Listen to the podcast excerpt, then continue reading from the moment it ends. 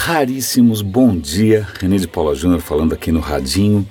É, eu acho sempre divertido quando eu vejo alguma invenção que só faz sentido em países absolutamente civilizados. Por exemplo, amigos que voltaram recentemente dos Estados Unidos disseram que quando você compra alguma coisa na Amazon, eles deixam na porta da sua casa, na porta, ali na soleira da porta. Né? E no dia seguinte você acorda e o pacote está lá. Né, eu, eu, queria ver alguma coisa parecida implementada aqui.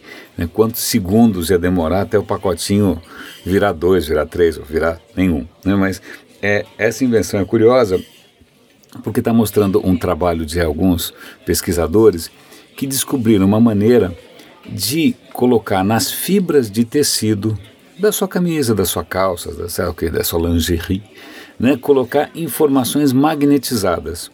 Para quê? Para que, por exemplo, a sua roupa funcione como uma senha. Você quer desbloquear o seu celular, se aproxima o seu celular da sua camisa, da sua calça, né, do seu sapato, né, do seu chapéu. É porque o seu celular tem um magnetômetro que ele usa para se orientar né, no campo magnético da Terra, uma bússola, e esse magnetômetro poderia ler essas informações que estão armazenadas na sua roupa. Então, é, aí você pergunta, ah, mas não vai desmagnetizar? Aparentemente é possível magnetizar esses fios de uma maneira que ele resiste à lavagem, a passar, não, como é que é, o passar, bom, a passar ferro, ou seja o que for, né, tinturaria. Então a sua roupa continua funcionando como sem. Bárbaro, agora eu imagino você andando, sei lá, na Avenida São João, em São Paulo, na Avenida Paulista, em São Paulo, e aí agora, quando o cara roubar o seu celular, ele não só rouba o seu celular, como por segurança ele te deixa pelado. Né? Ele leva sua roupa consigo, né, para ele não ter que ficar adivinhando a senha. Então, aquelas invenções que realmente não ultrapassam a fronteira entre a civilização é, e a barbárie. Mas duas coisas que me chamaram bastante atenção, que provavelmente vão aparecer no seu radar, é, uma delas é uma câmera que já está à venda, custa 500 dólares, é uma câmera que a câmera em si, a ótica, ou seja lá o que for, é o que menos conta. O que conta nessa câmera é o software. A câmera se chama Rylo, R-Y-L-O. Eu vou dar o link aqui para vocês darem uma olhada. E eu, eu achei duas reportagens a respeito. Uma delas é um pouco mais divertida, porque o cara, é, o repórter conta que o, o, o dono lá da, da, da da empresa, falou: olha, segura essa câmera aqui e, e tenta me pegar, corre atrás de mim. Aí o cara saiu correndo, o repórter desajeitado saiu correndo atrás, esbaforido, né, segurando a câmera, falou, pô, vai ficar um lixo, né, vai ficar tudo sacudindo, balançando e tal. Aí quando ele parou, ali sem fôlego, o, o, o rapaz, o, o cara que estava fazendo o demo foi empresta aqui a câmera. Ele conectou no iPhone por um cabo, puxou em alguns segundos o vídeo, clicou, o vídeo estava impecável. Não estava balançando, não estava fora de nível e, inclusive, manteve o, as costas do, do, do, corredor no centro. Ou seja, a câmera, a, a grande novidade que ela tem são algoritmos, é o software.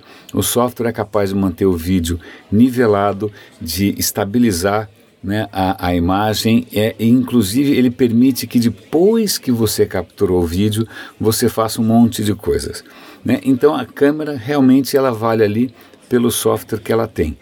É, eu vi um demo, tem, tem um, um videozinho num dos artigos, acho que até vou embedar o vídeo lá no radinho de pilha, porque a qualidade final do vídeo é muito impressionante. Acho que seria interessante se ele tivesse feito né, é, esses mesmos vídeos mostrando como sairia com uma câmera sem esses recursos.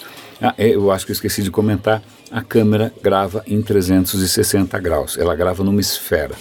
Muito, muito interessante. E aí o mais maluco dessa história é que está cada vez se tornando mais dispensável o, o talento ou a técnica do fotógrafo é, ou do cineasta, né? porque aparentemente é, com essa câmera tanto faz se você é um absoluto mané ou se você é um gênio, é, vai sair tudo igual.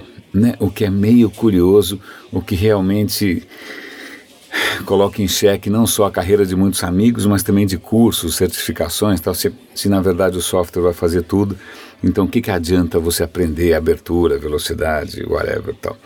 E aí, duas coisas curiosas, uma delas é engraçadinha, ontem foi Halloween, E ontem foi agora definido que Halloween não é só o Halloween, mas é o Dia Mundial da Dark Matter, da matéria escura. Até que é uma escolha interessante, porque não tem nada mais fantasmagórico hoje em dia do que matéria escura. A gente está quebrando a cabeça, a gente já descobriu aonde ela se concentra, mas a gente não sabe o que, que ela é. Vale a pena lembrar. No universo inteiro, eu, você, né, tudo que a gente vê, as estrelas, o diabo 4, isso corresponde a 4,9% do universo. Os outros 95,1% se dividem entre matéria escura, um terço, um quarto disso, e energia escura, que é mais misteriosa ainda. Então, é, isso só reforça o fato de que nós somos realmente raríssimos, mesmo que a gente não ouça o radinho, nós somos uma fração realmente quase insignificante do universo, o resto é fantasmagórico. Então, no próximo dia 31 de outubro, ano que vem, você pode se fantasiar de matéria escura. Eu vou me fantasiar de energia escura porque eu não vou aparecer em lugar nenhum. Né? Pronto, se ninguém me vê é porque eu virei matéria escura no Halloween. E só para completar, e acho que essa é a notícia talvez mais preocupante, passou meio batido, estava no meio das notícias do Washington Post, mas vejam só, aparentemente usuários do Google Docs, quanta gente usa Google Docs? Muita gente, certo?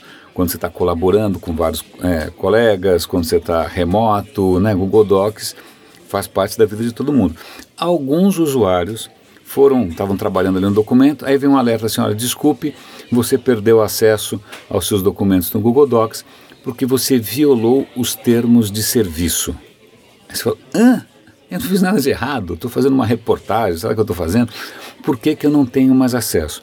Bom, aparentemente o que aconteceu, o Google está tentando se explicar, mas alguém, é, alguém do Google implementou uma nova política de detecção de abuso é, que estava dando falsos positivos. Ou seja, o cara não está fazendo nada demais, ele era punido como se ele estivesse fazendo alguma coisa demais. Isso, a primeira coisa que, que, que, né, que a gente pode espanar, que a gente pode se descabelar é puxa a vida um algoritmo burro penalizando pessoas inocentes. Isso pode acontecer com qualquer um, né? comigo, com você, mesmo quando você está fazendo coisas absolutamente inócuas. Mas a verdadeira razão aqui para se descabelar é: você tinha ideia de que o Google Docs estava monitorando e avaliando e julgando o conteúdo do que você produz? É o conteúdo que você não é nem publica, você está produzindo, você não está publicando em lugar nenhum, você só está escrevendo. Né? Você tinha ideia de que tinha algum algoritmo lendo aquilo? Isso eu acho meio assustador, já me faz pensar duas vezes em voltar a usar essa plataforma que é tão útil assim. Quer dizer que você está fazendo ali o seu PowerPoint, está fazendo ali o seu Excel, está fazendo o seu Word, que na verdade no Google Docs tem outros nomes, mas não vem ao caso. E o tio Google está ali de olho para ver se você não está fazendo alguma coisa errada ou não. Então, várias questões não estava tão claro assim que a gente estava sendo monitorado. Segundo, o que diabos o Google vai achar de pecaminoso naquilo que você está. Quais são as regras? Que termos de conduta são esses? Se eu escrever um conto erótico, se o Nabokov escrevesse Lolita, ele ia ser. Não sei, né? Sei lá. É, ou se não sei se o Picasso tivesse armazenando as fotos né, da, das Mademoiselle d'Avignon que são nus também seria viol é estranho. Então, isso realmente me, me, me decepcionou, porque eu, eu já tenho uma, uma, uma, Não é nem um pé atrás, né? É uma, sei lá o. Eu já tenho absoluta prevenção com relação ao Facebook, mas eu ainda concedi ao Google o benefício da dúvida. Mas numa dessas, realmente é para pensar né, se alguém escapa aqui é um pente fino de ética e privacidade. Aparentemente não. E os caras, essa, essa, esse pequeno bug expôs uma coisa que para mim é profundamente preocupante. Né? Eu realmente acho que eu prefiro continuar pagando pelo meu Office 365. Pelo menos eu espero que a Microsoft não esteja lendo o que eu publico. Ou nem, nem que eu publico, o que eu escrevo. Né? Eu escrevo, nem que eu estou publicando, estou escrevendo. Ah, novos tempos. É, parece que o digital virou um Halloween perpétuo raríssimos Um grande abraço, René de Paula Júnior falando. Hoje é quarta, agora a gente tem um feriado prolongado, né? Eu vou, não sei ainda se vou publicar nesses dias ou não. Surpresa, aguardem. Abraço.